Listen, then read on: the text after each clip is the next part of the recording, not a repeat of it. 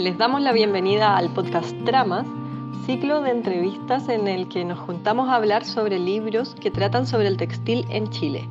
Somos Alejandra Pablaza y Francisca Robles en las preguntas, junto a Patricio Rojas en el sonido, y hoy día vamos a hablar sobre el libro Telar Patagón, una guía para principiantes, y por eso estamos aquí con Catalina Mequis y Javiera Naranjo.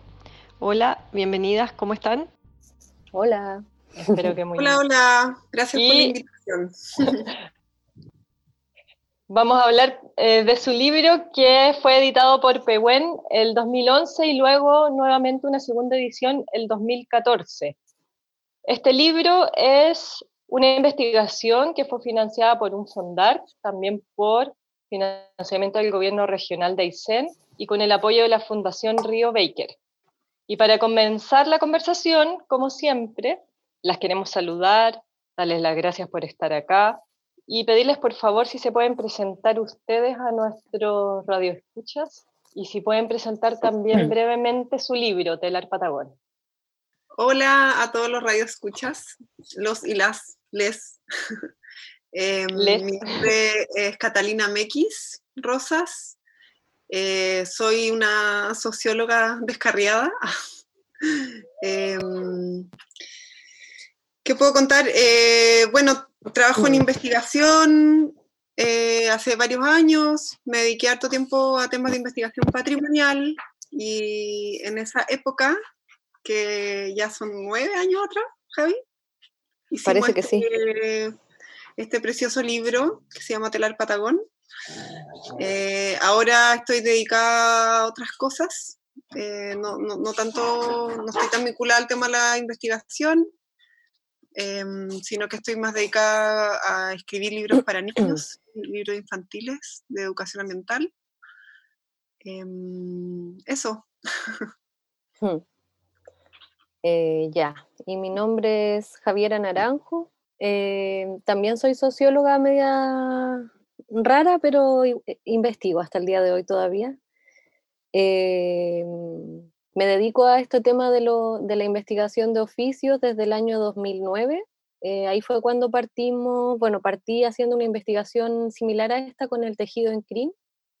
Y en ese momento fue cuando con la Cata nos conocimos y, nos propusimos armar este otro proyecto. Em, ahora estoy viviendo acá en el sur, también eh, en investigaciones futuras. Eh, después de este libro salió uno de Pomaire que también tiene como el mismo formato que este. Claro, y este libro, bueno, haciendo ahí como unas mini correcciones, salió la primera edición en el 2011 eh, sin editorial. Eh, bueno, con una editorial que era una editorial que tenía yo con ah, unos amigos que se llama El Trueno, que fue una editorial independiente por un tiempo. Y Después, el 2014, se acabó muy rapidito el libro, el 2011, entonces después del 2014 la Cata, bueno, ahí ella puede contar sus aventuras, que se fue a vivir a la Patagonia, entonces ahí conocí a gente de la fundación y, en conversaciones salió la posibilidad de postular una segunda edición y ahí eh, nos contactó también Pehuen y así que ahí armamos como una fusión de todos esos contactos y salió esta segunda edición, el 2014. Y complementando lo que dice la Javi, eh, el financiamiento de la primera edición, es por allá por el año 2011, fue gracias a un fondo de investigación en patrimonio, un fondo regional de investigación en patrimonio, Javi, ¿te acordáis? Y sí, era como un FNDR, el, el segundo. No, no, el, primero, el primero fue un Fondart regional de investigación en patrimonio, y con eso ah. hicimos la primera edición, y la segunda edición, que fue con PEWEN, la hicimos con un FNDR que es un Fondo Nacional de Desarrollo Regional, 2% de cultura del Gobierno Regional de Aysén. Eso, la con Río Baker también. De, con la Fundación Río Baker, Baker. Claro, a través de ellos. Sí, con ellos, porque en el fondo esos son fondos que no pueden ejecutar personas naturales, sino que los tienen que ejecutar ONG o agrupaciones, juntas de vecinos, asociaciones, etc. Entonces, eh, lo trabajamos con ellos. Justamente por lo que decía la Javi, que este lindo libro se vendió súper rápido. ¿Cuántas copias hicimos? La primera edición. mil, y, sí, y se acabaron súper rapidito, todas. Y bueno, como presentar el libro, el libro es un libro que eh, trae como una contextualización de lo que es el telar en la Patagonia, hacer como ahí hincapié en que es un sector particular de la Patagonia. La Patagonia es un espacio territorial muy amplio que tiene mucha diversidad y es muy complejo en sí mismo. Nosotras abarcamos solo la parte suroeste eh, de la Patagonia y el libro cuenta un poco la situación en la que se encuentran las artesanas en esos lugares. Em, la historia de cómo llega el telar a esos territorios y además viene con un manual paso a paso desde cómo se extrae la materia prima hasta cómo se hace una manta. Claro. Entonces es como la presentación del libro. Y para los que nos sigan escuchando pueden ir a descargarlo y verlo mientras conversamos y así quizás les resulta más interesante.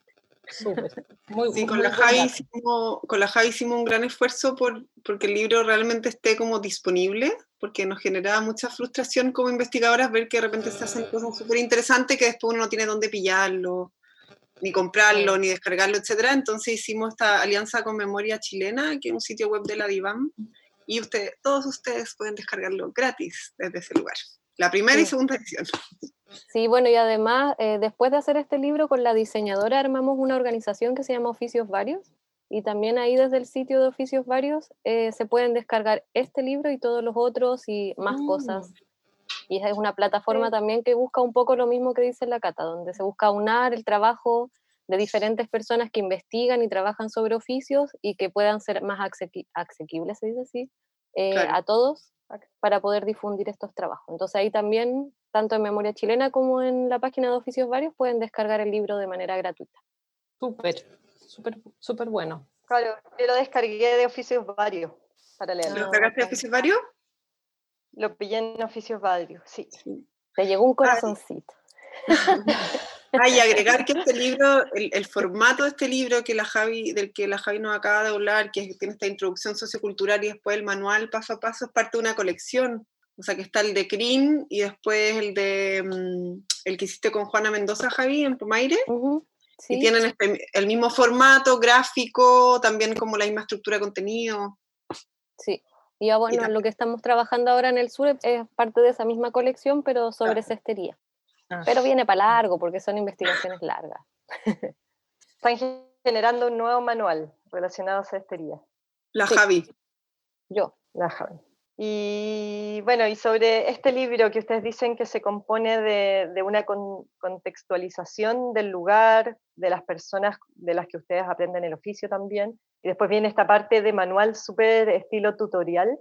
Eh, una pregunta que nos hacíamos con la Ale al leerlo era cuál fue el objetivo para empezar esta investigación.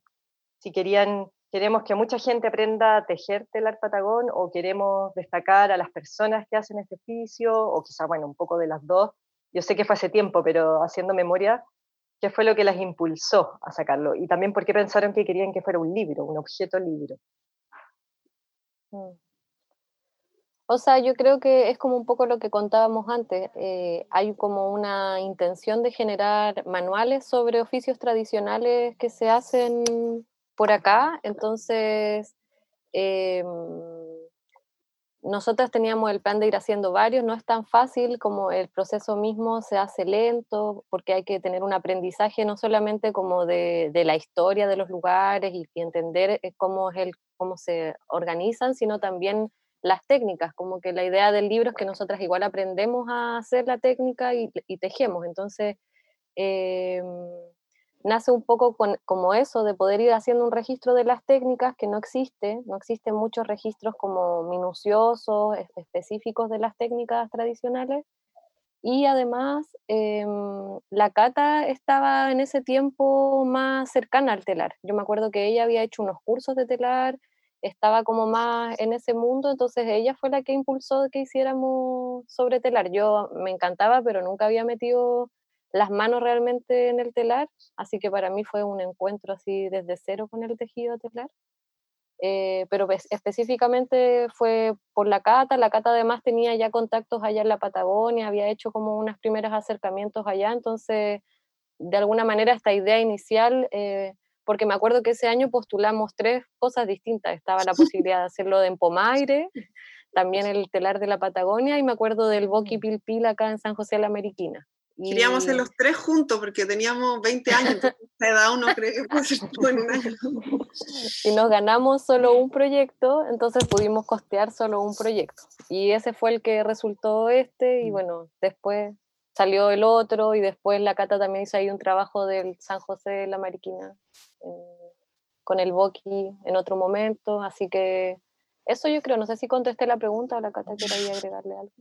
No, y, y mm, ¿por qué un libro? Es una, es una buena pregunta, porque hoy en día uno dice como, pucha, podría hacer un video, em, pero con la Javi nos encontramos muchas veces como conversando y discutiendo acerca de la transmisión oral de este tipo de, de oficio, de tradiciones, y que lamentablemente, o sea, no lamentablemente, pero algo que sucede es que se va perdiendo esa transmisión y muchas veces eh, uno se encuentra con un artesano o un cultor que hace algo, o que, o sea, perdón, que tiene un objeto que era de un antepasado o de una abuelita y, y no sabe cómo se hacía en detalle tal, tal aspecto del objeto, ¿cachai? Entonces nuestro interés era un poco hacer un registro pensando en que hacer un registro de cómo se hace como en detalle el objeto eh, patrimonial.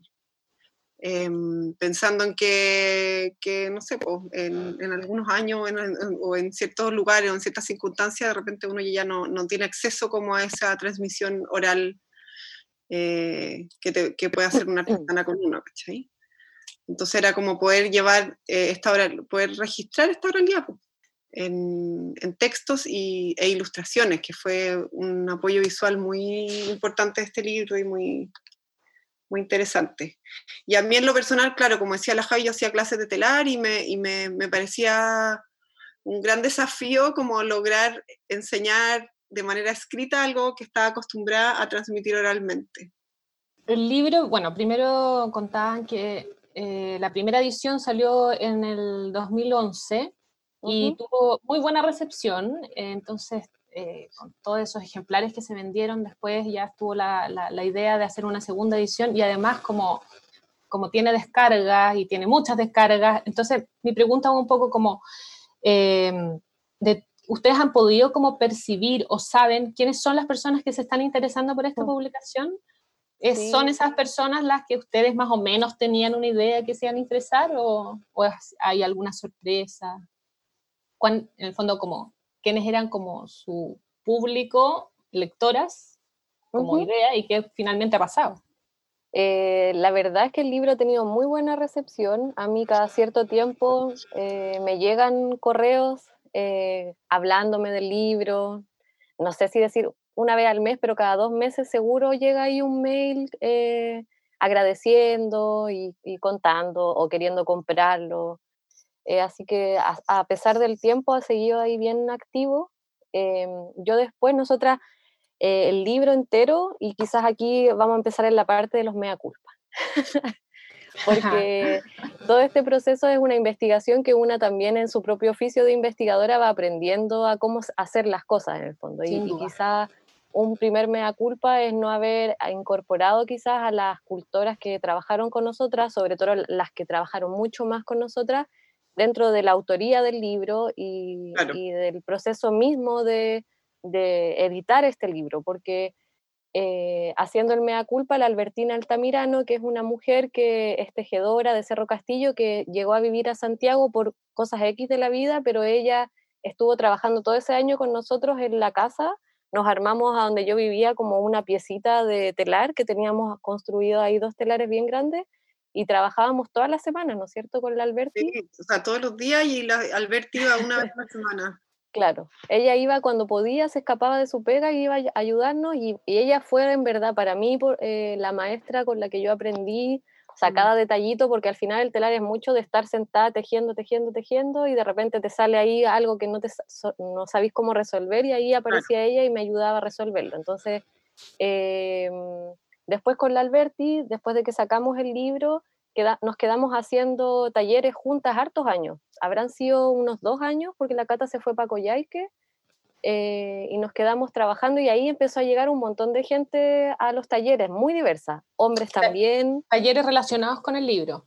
Sí, era el mismo libro, porque viste que el libro ah, tiene como un paso a paso que viene como la primera parte, que es como a soltar la mano, que son puros ejercicios relativamente simples para poder entender los dos tipos de urdido y los tipos de tejido que hay. Entonces, hacíamos ese taller básico y estuvimos harto tiempo haciéndole a, muchas personas y llegaba en verdad todo tipo de mujeres, algunos hombres, eh, muy diversos, como desde que quieren aprender porque su abuelita sabía tejer y a ellos se les olvidó, otros que en verdad era algo que siempre habían querido y no sabían. Y tenía la particularidad del taller de que lo hacíamos con los telares grandes, no estos chiquititos de mesa que casi siempre uno pilla en los talleres de telar, pues era como que había una estructura bien grande que se ponía en, el, en la muralla y entonces la gente igual se, se presentaba como ante esta realidad y algunos llegaban hasta hacer su propia manta en el telar de, en los talleres. Entonces, por lo menos la recepción, sí, fue como súper entretenido porque mucha gente estaba muy interesada en el libro. Hay unos libros en Argentina que son parecidos a esto en el sentido de que viene como un poco explicado el manual, eh, pero no tan, tan específico. Así que igual, por lo menos desde donde yo estoy, me ha llegado así un montón de comentarios diversos por el libro.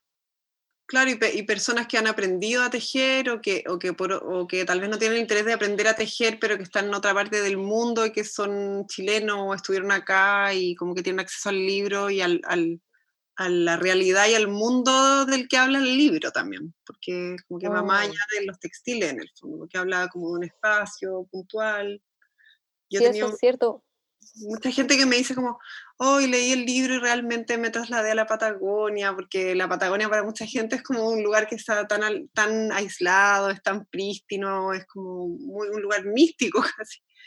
Em, entonces como que también es una forma de dar a conocer ese lugar, esa cultura. Em, esa es mi percepción. Y también en la región de Aysén, es un libro que hizo como harto eco porque se, se, se usa mucho en, no sé, pues talleres de CENSE o de, del Servicio Nacional de la Mujer, que, son, que tienen muchos programas que consideran como talleres de, mm, de oficio o talleres textiles y lo, lo usan y eso, para mí es como una gran satisfacción. Sí. como material de, didáctico de divulgación como regional es verdad. Y también la editorial, eh, cuando hicimos la, edición, em, no sé cómo llegamos a que tenía que estar en inglés también, pero yo recuerdo que desde Pehuen nos impulsaron harto a que estuviera en dos idiomas porque había como un interés, como que ellos pensaban que todo este tema de los oficios podía tener más, a lo mejor salía para afuera o la gente que visitaba el país podía a lo mejor interesarse más en esos años que la gente de acá en Chile, porque ahora estos últimos años igual hemos vivido como un boom eh, de los oficios y de, de, todas estas cosas como que se hacen con las manos. Pues, pero, em, y en ese sentido, por ejemplo, Pehuen cuando va a ferias internacionales lleva el libro y siempre me comentan que es muy vendido, que a la gente le gusta mucho afuera, como que sigue teniendo ahí sus circulaciones por fuera también. El año pasado, por ejemplo, en Argentina se vendió un montón, como era de la Patagonia, y allá también está un sector de la Patagonia, se vendió un mm. montón el libro allá en, en, Buenos Aires, en la Feria de Buenos Aires. ¿Y la primera edición entonces no, no tiene la traducción al inglés? No, sí, yo creo que también, ¿no es cierto? Sí, sí la tiene. La tiene, pero la, la ah, mejoramos. ¿La tiene? La tiene, pero, cuando trabajamos con Pehuen, ellos cambiaron la traducción. Pero nada, yo creo que es un libro que, que, te, que, te, que, te, lleva a, que te lleva al lugar, al fondo. Como ustedes también, las dos hacen, trabajan con temas textiles, tradición, y en el fondo a través de los objetos uno puede viajar a los lugares. Sí, yo creo que claro. este, este libro te habla, de un, te habla de un lugar, de ciertas tradiciones, porque de hecho, lo que decía la Javi, tiene una primera sección en que nosotras empezamos, o sea, enseñamos a tejer, a soltar la mano y después tejemos eh, piezas tradicionales textiles de la región de Aysén que la mayoría tienen que ver con una cotidianidad em, rural, en el que andar a caballo es súper importante, eh, hacer, de hecho, andar a caballo distancias largas, entonces para hacer esas distancias largas tú tenías una alforja que le dicen maleta, que la pones en... Entonces al final tú, vas tú estás enseñando a tejer una maleta, pero estás eh, dando cuenta de un estilo de vida, de una forma una, una forma de vida, pues, una cotidianidad que para una persona puede ser como súper interesante y atractiva de, conocer. Y ustedes mencionan en, una parte del libro eh, que había dos grupos de artesanas respecto a estos, estos, artefactos textiles que se hacen por esta cotidianidad, que sentían que, el telar se iba a extinguir porque ya no se necesitaba, por ejemplo, la alforja maleta, eh, porque se mueven en auto más que caballo, eh, qué sé yo, porque te abrigas y compras algo más barato. Y había otro grupo de artesanas que decían que no, que el telar tenía para rato, y, ustedes, después de todos estos años que ya llevan desde la primera publicación hasta esta segunda, con varios, eh, no sé si arreglos, pero complementos a partir de su experiencia, ¿cómo ven, eh, qué, qué, creen que va a pasar con el telar patagón? ¿Qué sienten que, que se va a extinguir o creen que es algo que se mantiene vivo? ¿Y cuánto sienten también que su libro aportó para que se genere esta, este interés o esta vuelta a la tradición? No, yo creo que no, no, no, se va a extinguir porque igual este telar no este, es un telar que viene de la cultura mapuche, nosotros como que confirmamos de alguna manera en la investigación. Entonces es un telar antiguo que se va a seguir haciendo y va, yo creo que más que extinción, uno en estas expresiones culturales tiene que pensar en transformación, como que las cosas siempre eh, se van adaptando y se van como acomodando un poco a las realidades en las que estamos, pero eh, en ningún caso yo creo que se va a extinguir, como que va a seguir eh, tomando, adecuándose a, sus realidades y yo no sé si el libro habrá sido un gran aporte en ese sentido, porque también es como un gesto tan pequeño a lo mejor, pero porque yo creo que el real aporte es como el que hacen las mujeres o hombres que tejen en sus familias y que van traspasando como el conocimiento a, las futuras generaciones y, y siguen dándole sentido a esos objetos utilitarios para que se ocupen en sus vidas cotidianas. Pues como que yo creo que al final, como en todas estas cosas, mientras los objetos se ocupen en la vida diaria, desde que uno coma con una pailita de greda, ocupe la cuchara de palo, la fuente de palo, o se ponga una manta, o haga la frazada de, de, lana, estas cosas se van a seguir usando. Pues. Cuando ya las dejemos de usar y solamente las colguemos en un museo para ver cómo era la vida antes, yo creo que ahí es cuando se puede extinguir. Qué bueno, o sea, qué linda reflexión esa, porque en realidad es como súper potente también como la relación que tenemos con los objetos y con estos objetos que parecieran como que van a quedar ahí en una pared intocables, pero el uso es justamente lo que les da vida. Em, también, bueno, eh, en la parte em, ya más del manual, eh, hay varias fotos tuyas, Javiera, eh, como en las casas de las personas, y ahí también se puede percibir como esa relación que tienen ellas con ellas y ellos con los objetos y como eh, cuál es la función que tenían. Y tengo como dos preguntas para la parte del manual. ¿Cómo fue la, selección de las piezas que ustedes querían mostrar? Porque igual también, eh, para contarles a los que nos están escuchando, hay un, parte de una manera como muy precisa, así como la tijera, esto, así como cada cosita que hay que tener. Y además pasan un poco como por... Em, como todo este proceso que es bastante largo, que tiene que ver con eh, el teñido, bueno, la esquila, el teñido, eso, y después llegan a, a, las piezas. ¿Cómo fue esa, mm, primero, como, por qué querían relatar todo eso anterior? ¿Y eh, qué pasó después con la selección de las piezas que querías mostrar? Catalina. Em, antes que contestar la pregunta, contarles que la experiencia de investigación fue súper interesante y entretenida, porque con la Javi agarrábamos la mochila y nos íbamos, nos fuimos a, a, estas tres localidades en las que trabajamos, que fue Palena, Cerro Castillo y Puerto Ibáñez, y nos instalábamos con las mujeres a trabajar y a tejer las piezas de principio a fin, em, a teñir la lana. Eh, incluso en, Palena nos no mostraban como los tipos de ovejas, ¿te acordáis Javi? Como cuál, raza era mejor, cuál otra no era tan buena, sino que era buena para la carne, etcétera, eh, cómo lavar.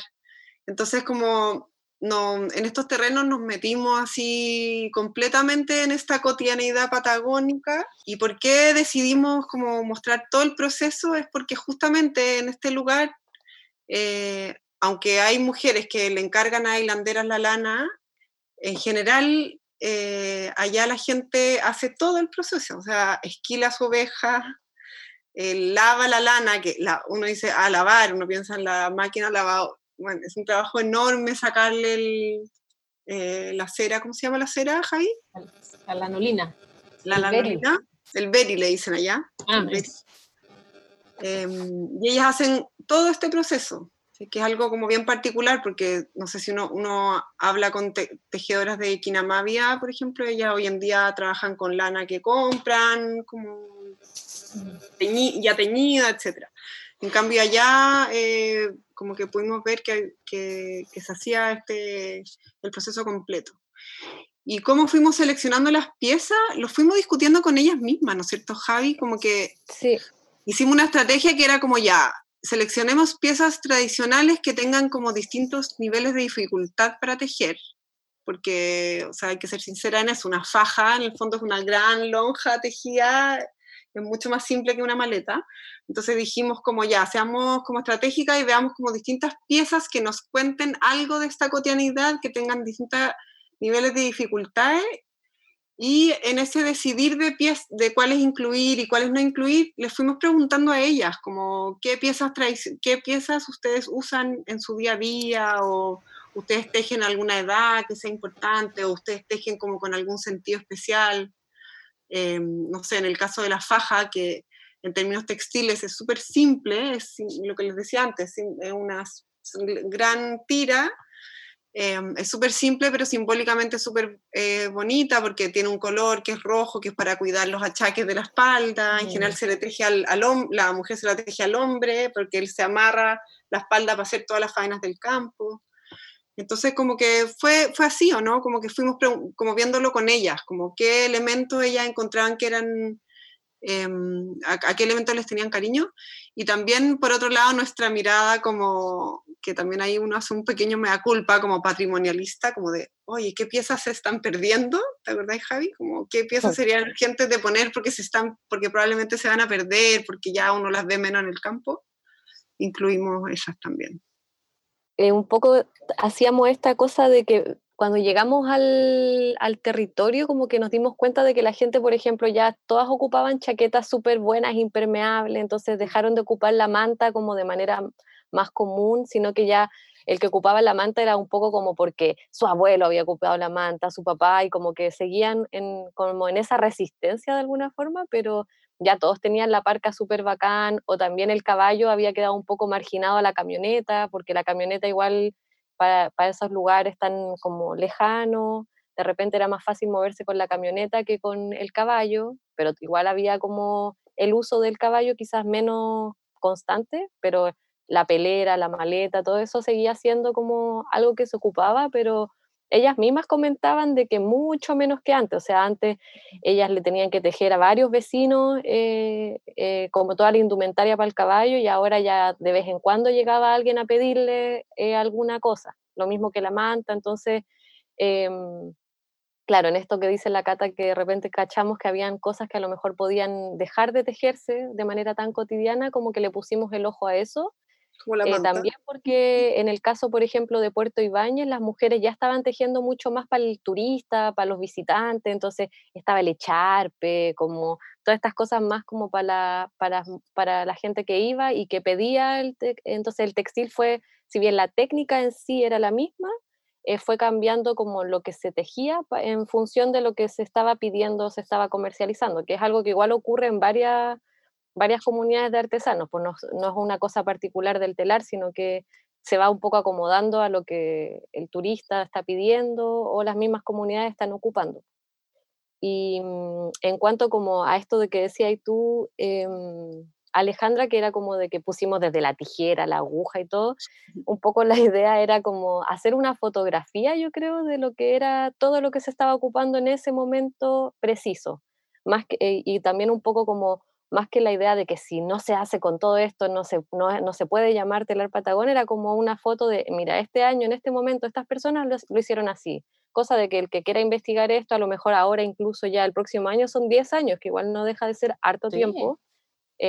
poder comparar ya después de 10 años, a ver, se sigue ocupando la tijera, la aguja, se hila de la misma manera o se ocupan estas mismas cosas para poder teñir entonces era como un poco un juego ya ahí de etnográficas nosotras, de poder dejar como la foto lo mejor posible sacada de todo el proceso eh, para que posibles investigadores futuros o nosotras mismas, si es que andábamos en la misma, pero ya no, eh, poder eh, hacer esa comparación de esas transformaciones que van ocurriendo que hablábamos antes. Eh, y es bien entretenido porque ustedes van poniendo, eh, si se les sale un punto, se les olvida un punto, o se corre un punto, no se desanime, le pasa hasta la, a la mejor tejedora, le pasa, tiene como harto como, como autoayuda del tejido, ¿ah? como, claro, eh, vamos, vamos para adelante, vamos. Las, dos las, dos las dos tejíamos todo, entonces era como que yo creo que los mismos mensajes que nosotros nos damos y que las artesanas también nos dan yo me acuerdo con Eufemia en Cerro Castillo, que yo me quedaba dormida en el sofá mientras tejíamos, ¿verdad, Javi? Sí, me acuerdo. Horas de horas seguidas para lograr hacer en tres días esta pieza que ella normalmente se demoraba tres semanas, que nosotros la trabajábamos con ella así tres días seguidos me acuerdo que yo así a los, sana de veintitantos años me quedaba en el sofá agotada y esta señora decía, pero vamos, vamos, como que yo creo que de ahí venía. Yo sí me acuerdo, yo era como la matera, iba y, iba a preguntar los mates y le daba los mates y le metíamos conversa, una, como para que no, desfalleciéramos en el intento. Entonces, Sí, pues y además por eso de que hacíamos los talleres, entonces también como que habían partes, y eso quizás tiene la segunda edición en comparación a la primera edición, que se incorporaron un montón de mini detalles del proceso que, claro, en el, en el enseñar, enseñar, enseñar, uno se dio cuenta, oye, esta parte en verdad hay que subirle el ánimo porque es difícil. Es muy peluda. sí, pues hay como algo, por ejemplo, cuando uno aprende el tonón, que es como, para mí es la mayor tecnología que tiene el telar, que es como esto de poder hacer el cruce entre unos hilos de la urdimbre y otros no, el lograr entender eso es como un antes y un después de alguien que quiere aprender telar. Entonces, como que todo ese proceso, quizás en la primera edición fue un poco más fría, como de, bueno, haz esto, esto, pero ya cuando uno se da cuenta de lo que difícil que le puede causar a alguien aprenderlo, como que le ponéis más cariño. Sí, intentamos ponerle cariño ahí a la narración del, libro. Y, en el fondo lo que hablábamos al principio, es estábamos tratando como de escribir algo que, que uno aprende de manera oral, entonces como toda esta, todas estas cosas como más simpáticas, es como poder traducir un poco la experiencia que nosotros estuvimos aprendiendo con estas mujeres, los textiles. Sí. Y, lo otro para complementar también enseñando, ¿o no? Claro. Que ustedes aprendiendo y después ustedes como hablando con el alumno, como... Claro. Sí, sí. y lo otro que, que yo repito harto es que estos son como libros de cocina, es como cuando uno le llega un libro de cocina que puede traer la receta, si bien explicada, todas las medidas exactas, hasta con pesa, todo, y después cuando lo así, como que te puede quedar tan distinto a lo que le quedaba a la persona que escribió la receta, porque al final también hay mucho como de esa cosa más abstracta que tiene el hacer, que, que en esa oralidad no podemos registrarlo en el libro, pues entonces también intentamos como, como tomarlo, pero es difícil. Eh, todo, eso, es todo eso otro que queda como, que es más volátil quizás en, el aprendizaje, que también es lo lindo, como de que quedó como esta fotografía, sí, quedó como esta fotografía, esto que tratamos de explicar lo mejor posible, como eh, registrando todo lo que nos, nos, enseñaron, pero bueno, ahí también solamente la práctica de los que quieran eh, dedicarse al telar van a poder ir agarrando eso otro. Claro, eh, igual por eso encuentro que es un libro curioso, porque tiene toda esta parte de acercarnos a, la Patagonia con toda la mística que ustedes van explicando, que además es un territorio que, trasciende naciones, porque en el fondo ustedes cuentan, eh, no es Chile, no es Argentina, es Patagonia, ahí está pasando algo cultural súper fuerte y muy único, y además está esta otra parte ya, y ahora usted va a hacer el telar, eh, y no, no, sabe si el que va a intentar, oye, pero no me resultó esto, no cumplió mis expectativas, no sé, tiene como muchos pasos a seguir el libro. Me imagino que ustedes ahí se van, se van topando con respuestas de lectores que varían dependiendo si se lo tomaron como un instructivo o si se lo tomaron como un libro para conocer otra, otra mm. cultura, otro territorio también. Debe haber como muchas respuestas diferentes. Sí, ahí yo creo que tocáis un muy buen tema, Frank, es es como un libro que tiene dos libros, yo encuentro, no sé si encontré tú, que como es como esta introducción que es mucho más seria, eh, o sea, no, no, es que el otro no sea seria, pero en el fondo es con un montón de reseñas bibliográficas, y bueno, toda esta introducción la hicimos porque entrevistamos a este grupo de 10 mujeres y nos contaban su historia de vida, y y por otro lado, este manual, que en el fondo, claro, son dos lectores distintos. A mí me ha pasado gente que lo ha leído y que te habla de solamente la primera parte, y gente que la primera parte se la salta y no le importa nada, y lo único que quiere saber es cómo construir el tono bien. Y con respecto a esto de que hablaba la Fran de, de la Patagonia, sí, pues es como, yo después de ir y, y, bueno, como las cercanías, también tengo como una familia ahí patagona a la que le, que le tengo mucho cariño. Eh, que uno se da cuenta que es como la República Independiente de la Patagonia, pues como otra realidad, eh, otra, otra cultura, y, y quizá ese texto que, que, pusimos al comienzo del libro, que es una canción del Malevo, eh, yo creo que es la que registra mejor, de mejor manera, lo que para nosotras fue la Patagonia, para que la gente que nos está escuchando ahí le pegue una leída a la canción y bueno, si quiere la busca como cantadita, que es bien bonita. Claro, lo que dice Patagonia es una, la chilena y la argentina, o algo así, como claro, es una sola, la chilena y la argentina. Sí. Y por ahí también en uno de los párrafos, no sé de quién, de la, cuál de las dos, hablan como de que se confunden como esta mercadería como entre eh, cosas argentinas, mm. cosas chilenas. Igual es divertido eso, porque habla de que es una, o sea, en, en, lo más cotidiano está esa, esa fusión de, incluso como en, los, en, los, en las cosas de la casa. Claro. Sí, la, cordillera, perdón Javi, la cordillera de los Andes pasa algo muy loco, que la cordillera de los Andes allá no está hacia el oriente, como nosotros estamos acostumbrados en todo el resto de Chile, uno dice, ¿dónde sale el sol? Sale el sol por el oriente, sale por la cordillera, y allá no, la cordillera está al otro lado, y este flujo con Argentina es, es mucho más fluido, como valga la redundancia, ¿cachai? O sea, realmente como esta división política no existe y tampoco, eh, tampoco está esa típica división geográfica a la que estamos acostumbrados los chilenos, ¿cachai? De la división de Argentina con, con Chile. Y eso, a, mí yo siempre digo como que me llama la atención, me, me, me, hace muy patente esta como que es esta, la existencia de esta unidad que es diferente y propia, que va desde lo geográfico en adelante, como que está dado como por, lo más material y lo más basal de la existencia en ese territorio, ¿cachai? Que es la geografía. Oye, y, con, y justamente con eso, como con, la, con este tipo de persona que en el fondo tampoco se siente tan chileno, también es como una, un personaje como especial, ¿cómo fue como la disposición de estas mujeres a poder enseñarles? ¿Tuvieron como algún momento en que algunas no quisieron o no querían entregar el saber o no entendían por qué, lo estaba, para qué estaban haciendo esto. ¿Cómo fue esa, esa llegada con estas mujeres? Fue buena, fue, fue bien bonita.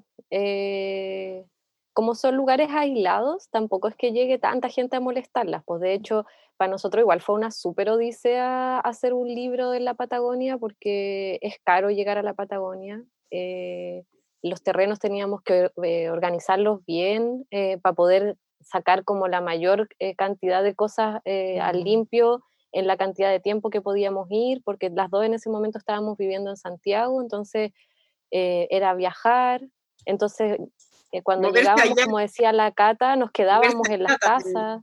Claro, moverse allá era súper difícil entre localidades. Sí, pues, de mm. hecho, así como anécdota, me acuerdo que en Cerro Castillo una vez nos quedamos nos quedamos, claro, para, varadas ahí, como no sabíamos cómo ir, y un camionero nos hizo dedo y nos fuimos escuchando los Creedence con el camionero, que fue lo máximo, ¿verdad? Sí, porque allá de repente no hay buses interrurales, ¿cachai? O sea, el bus, el bus que te lleva de Coyhaique al, al poblado, que es súper cerca, que son 150 kilómetros, pasa una vez cada tres o cuatro días y nosotros teníamos que hacer calzar en nuestros terrenos de 10 días todos estos buses. Sí. Fue muy entretenido, fue un desafío. Y, y llegar a las casas, bueno, siempre como ponerle oído a, mujeres que de pronto no, no, han contado tanto cómo ha sido el proceso de aprendizaje o, o cómo ellas también, cómo se han sentido en, en, en, tener este conocimiento que han tenido de sus abuelas o de sus mamás. Siempre es un encuentro súper bonito con mujeres. Eh, eh, que se comparte el mate, nos comíamos mm. cositas ricas, entonces y bueno, también eso como de siempre muy buena disposición a que estuviéramos ahí con la cara metida en el telar y como preguntando, pero ¿y este hilo? ¿Por qué lo puso acá? ¿Y esto cómo lo hizo acá? Y, siempre fue como bien, claro. bien cariñoso el, aprendizaje.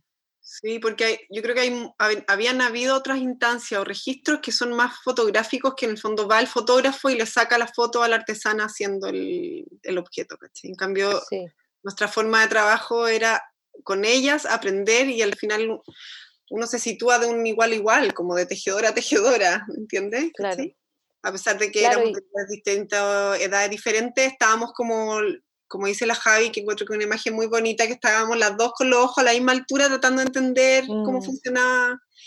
Em, y yo creo que, que esa experiencia es, es, bien interesante para una como investigadora y también para la persona con la que uno eh, le toca compartir en ese momento.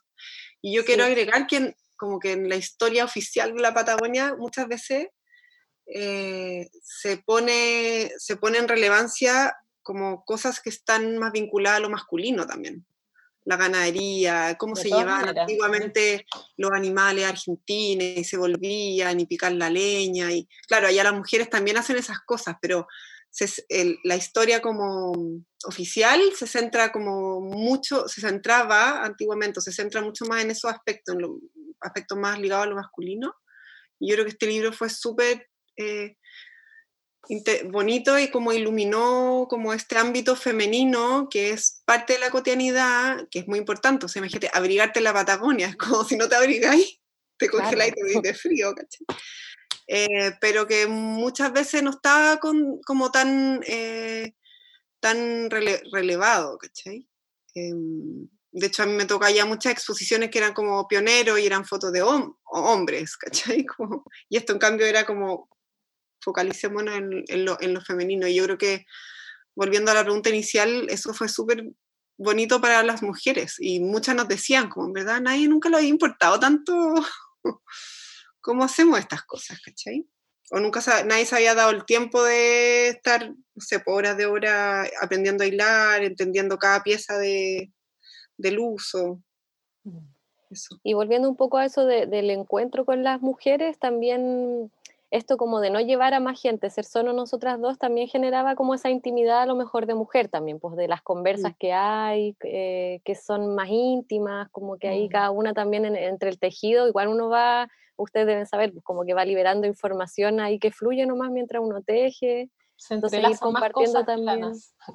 Claro, sí. Entonces también eso de estar tejiendo era parte de, de, la investigación, tanto en Santiago, cuando nosotras mismas nos juntábamos todas las semanas a tejer con la Alberti, a, también mm. allá, pues. Y, y esto de que al final las fotos que sacamos también eran fotos que iban saliendo en ese mismo proceso, no llevábamos un fotógrafo externo, entonces también no había ahí como otra invasión de alguien, sino que éramos ahí también en el hacer, el, ir sacando las imágenes.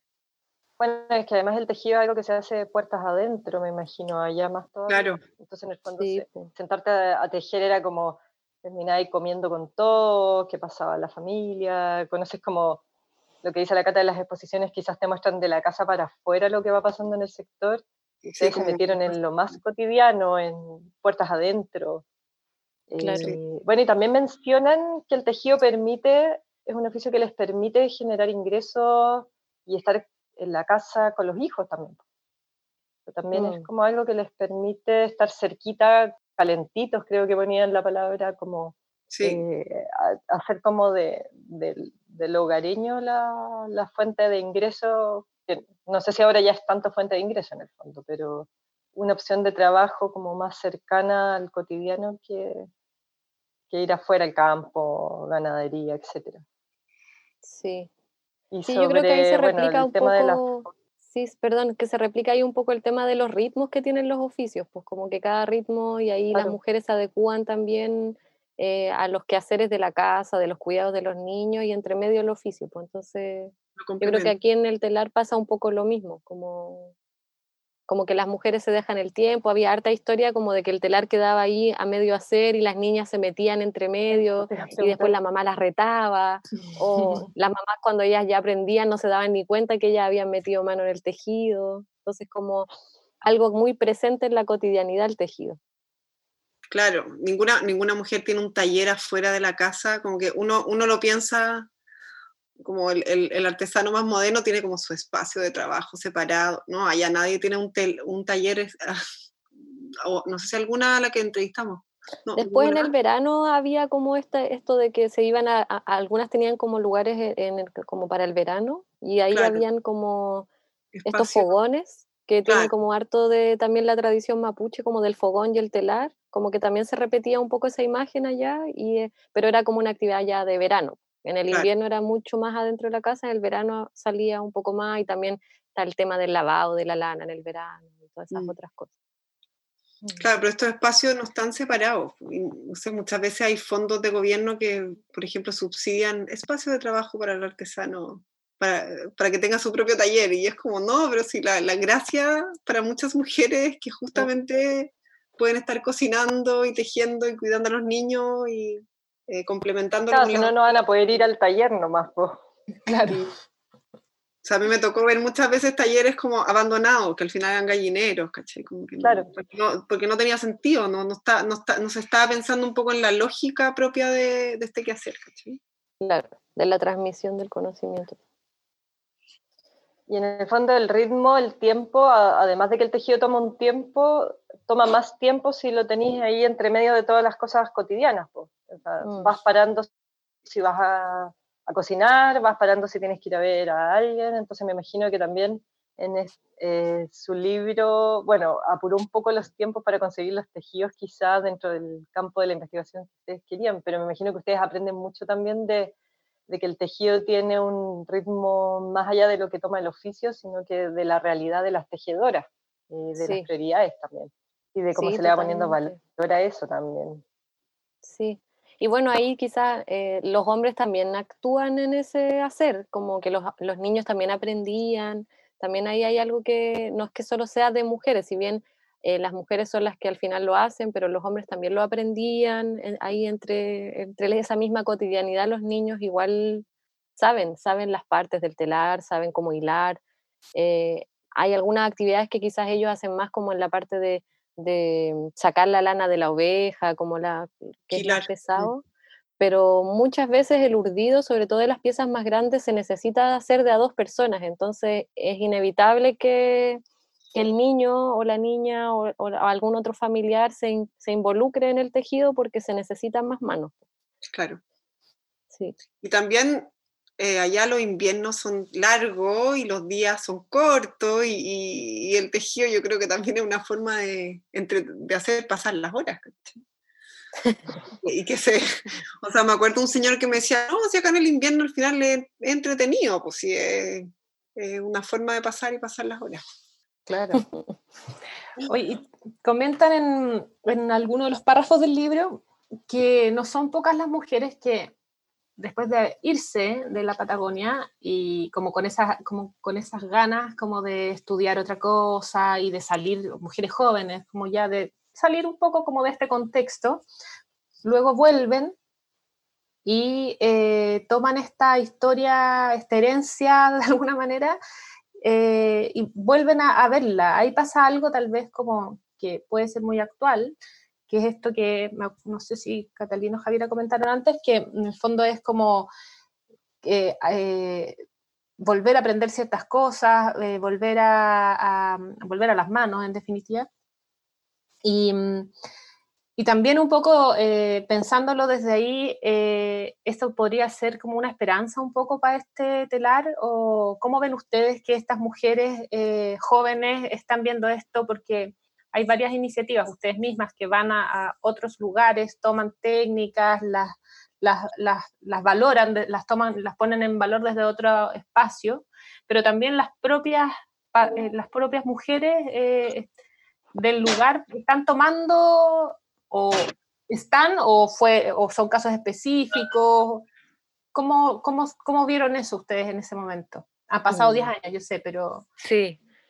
Yo creo que igual eso es como algo que quizás podríamos como extrapolar a, varias técnicas de, de, oficios que tiene que ver con que los jóvenes, eh, producto como de, de, todo este mm, boom de la educación como eh, eh, institucional, académica, universitaria o técnica, eh, muchos eh, terminan los colegios en, las comunidades o en los sectores donde se hacen los oficios y se van a estudiar y entonces el traspaso o el, hacer las técnicas, hay como una fractura, como un corte, porque las mismas familias de artesanos deciden que es mejor que sus hijos se vayan a estudiar una carrera profesional o técnica eh, para que tengan como una mejor calidad de vida, una vida más digna de lo que ellos mismos han tenido, porque igual, y aquí quizás hay que hacer un punto como de que todavía en estos territorios eh, el dedicarte a un oficio siempre conlleva quizás como el tener que vivir con menos, como que la gente sigue regateando, hay una cultura súper eh, pobre como con respecto a valorar el, todo lo que conlleva hacer una pieza artesanal o, mm. o, realizar un oficio. En el fondo, eh, mucha gente desconoce eh, todo el proceso que hay desde la extracción de la materia prima, el trabajo del, del, material, hasta la pieza misma que uno compra, y entonces tenemos como el descaro, y me incluye, aunque no lo hago yo, pero somos como hablando como en colectivo, de después ir a regatearle a la mujer o al hombre como por el trabajo que te está presentando cuando ya lo están vendiendo súper barato. Entonces, ese escenario en el que todavía estamos súper inmersos y que tiene que ver con una educación que tenemos que hacer todas, y yo creo que los libros también vienen un poco a, a buscar eso, a como dar cuenta de que son procesos largos, tanto históricos como de que son conocimientos que vienen desde muy antiguos y también que el proceso mismo de los objetos son procesos largos. Em, en el fondo, eh, si no subsanamos eso, eh, los jóvenes no van a ver en, las realidades como de, realizar estos oficios una oportunidad o una alternativa, entonces se van a, estudiar para buscar mejor calidad de vida, para tener más ingresos para sus familias, para vivir mejor. Eh, y lo que ha pasado y que nos dimos cuenta ahí, después yo lo he visto en otras partes, es que se van y después cuando vuelven, como que ya tienen esta otra educación, pero tampoco es que encuentren pegas mucho más bacanes y que sean eh, como que te llenen el corazón, sino que te volví muchas veces como eh, a, trabajar en servicios y como que te volví un poco como parte de un engranaje, de una máquina como institucional, pero todo esto otro que tenía el aprender los oficios de sus familias, eh, todo ese, toda esa historia, toda esa tradición se pierde y entonces muchas nos ha pasado como de ver eh, jóvenes que vuelven y al final vuelven a tomar como el aprendizaje que había de los oficios de sus familias y vuelven un poco a los ritmos de, la vida y eh, como que queda un poco como estos conocimientos universitarios o profesionales, técnicos, como ahí como volando, como que yo siento que ahí hay un tema súper interesante que darle vuelta mm. porque... Muchas veces son como un negocio nomás, pues como que las familias se gastan la plata que no tienen, se endeudan para que sus hijos estudien y después tampoco hay eh, grandes posibilidades para que esos estudios eh, eh, les den les den mejores calidades de vida. No sé si me expliqué. Sí, totalmente. ¿sí? Entonces, eso es algo que vimos, pues, de que en el fondo en la Patagonia también había muchos jóvenes que volvían, que se iban, como porque también en la Patagonia hay menos eh, posibilidades de estudio, eh, se iban a Santiago o a otras ciudades como más del, del, sur y después volvían, y ahí había como un remesón de decir, bueno, bueno, vuelvo y vuelvo a trabajar de nuevo la tierra y voy a volver a aprender al telar antes de que mi abuela se muera, y como hacer ahí un, de tomar ese, esos conocimientos y y, que no se pierdan. Mm. Claro. Y como dice la Javi, o sea, yo puedo, puedo acotar que ahí de repente, em, cuando, la, cuando los jóvenes tienen que ir al liceo, incluso antes de irse a estudiar como la, educación universitaria o secundaria, cuando tú pasas de la escuela al liceo, muchas veces en estos pueblos no, no, hay liceo, entonces tienen que irse de sus localidades. Imagínate alejarse de sus familias cuando estaban en sexto básico, creo ahora fíjate los chicos. yo creo que también hay una cosa de, o sea, yo creo que el, tema textil también a muchos jóvenes allá los lleva como una infancia, a la compañía de la familia, yo creo que está cargado también, aparte de, todo el tema del valor económico y de un estilo de vida, está cargado como una emocionalidad muy, muy fuerte para muchos, para muchos jóvenes y para muchas mujeres. Sí, así que yo siento que acá o, en otros oficios, como que yo, hay ahí como un desafío de cómo hacer rentables igual las vidas a través de esos oficios, porque pues, como dignificar de alguna manera esos aprendizajes, esos saberes, esas prácticas para que, O sea, si es que en esta idea del rescate de lo patrimonial, eh, yo siento que ahí, eh, ¿por qué muchos de esos oficios han dejado de hacerse? Como, ¿Por qué necesitan una salvaguardia? Como porque alguien actuó antes destruyéndolos de alguna manera. Y ese me da culpa, como de por qué están en una condición de enfermedad, si uno quiere llamarlo de alguna manera, eh, es por producto de que hubo algo que se hizo. Entonces, eso que se hizo, eh, si bien hay que subsanarlo, pensar eh, cómo se quiere seguir desarrollando esos territorios, también hacer ese, ese mea culpa desde el Estado, de, que en el fondo se cambiaron formas de vida tradicionales de raíz y no, por, no, no, no, necesariamente porque las personas que vivían en esos territorios lo que hicieron, sino que hay mucho de despojos territoriales y culturales producto de un sistema económico y político extractivista. Entonces, los oficios no quedan fuera de esa, de esa, de esa problemática que existe como a nivel país hoy, que a lo mejor ha sido mucho más visible desde octubre y hemos estado, como que hay mucha gente que ha tomado conciencia de eso y yo creo que ese es un problema que es transversal y en el caso de los oficios, que al final son las formas de vida de las personas que han transmitido conocimientos de generaciones por cientos de años, eh, también se ven afectadas en eso y es importante hacer un punto ahí de cómo eh, vamos a incentivar para que esas cosas no, no, se pierdan, pues no desde la folclorización, yo creo, no desde tanto de, de como esta patrimonialización que al final quiere que queden ahí como medios intactos como para la visita, para el turista, sino como para el sentido que tiene para esas propias territorios y comunidades seguir haciendo sus prácticas y sus saberes. Claro, como cuáles son las políticas públicas que han afectado en eso. Desde las políticas públicas que han hecho que los, los niños se vayan al, a la ciudad y que luego las mamás se vayan con ellos a la ciudad y dejen el campo abandonado. Bueno, Claro. De hecho, comentan sobre Hidroicén en el momento en que estaban haciendo la investigación. Sí sí. en pleno eso.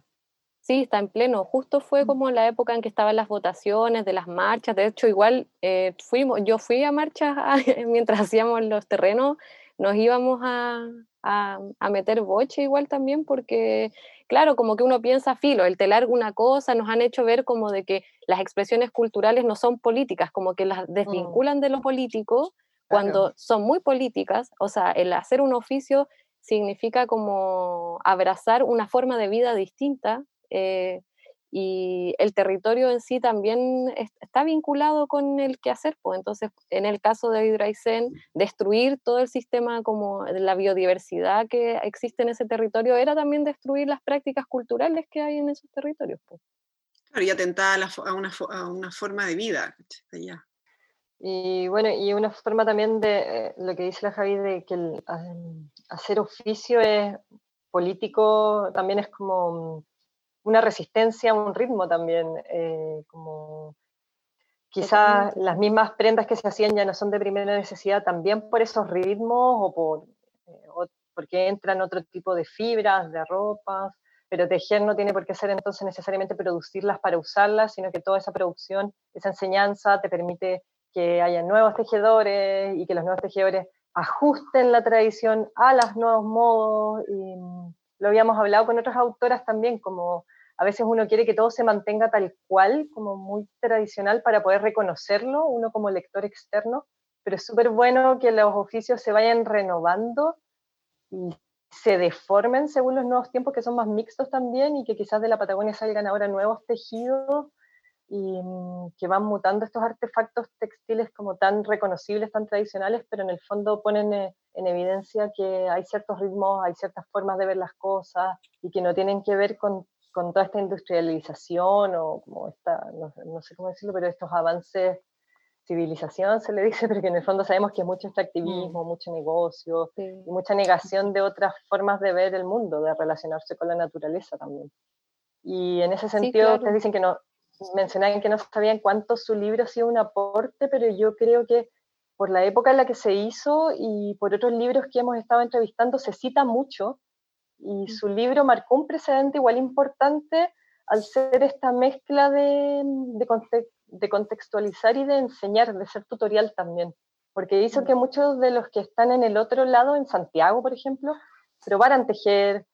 Eh, se, metieran en este desafío y, forma parte de este engranaje del boom de los oficios que ustedes han mencionado, que viene como desde el 2010 yo creo hasta mm. ahora, como este boom de las clases, boom de escuela de eh, casa de oficios, qué sé yo, mm. que sirve como podría ser al principio como una manualidad, un hobby, pero en el fondo nos llevó a acercarnos a muchas otras realidades y terminábamos hablando de, del peligro que significa hidroisenso. Entonces, como que van de la mano. Eh, Totalmente. Bueno, eso es una acotación más que pregunta, verdad.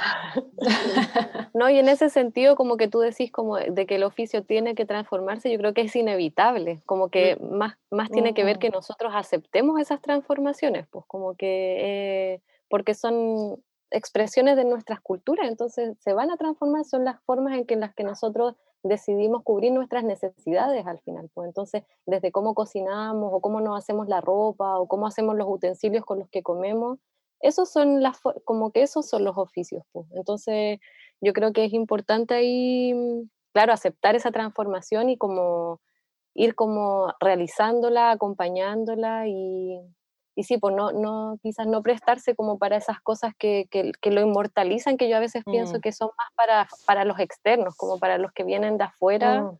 y quieren ver lo que vieron en el libro que encontraron que se había escrito hace cinco años y, ah, chuta, ya no está, ¿dónde está? Yo quería comprar eso y es como, bueno, ahora no está, mm. está otra cosa, como no se ajusta a ti, se ajusta a las realidades de los territorios.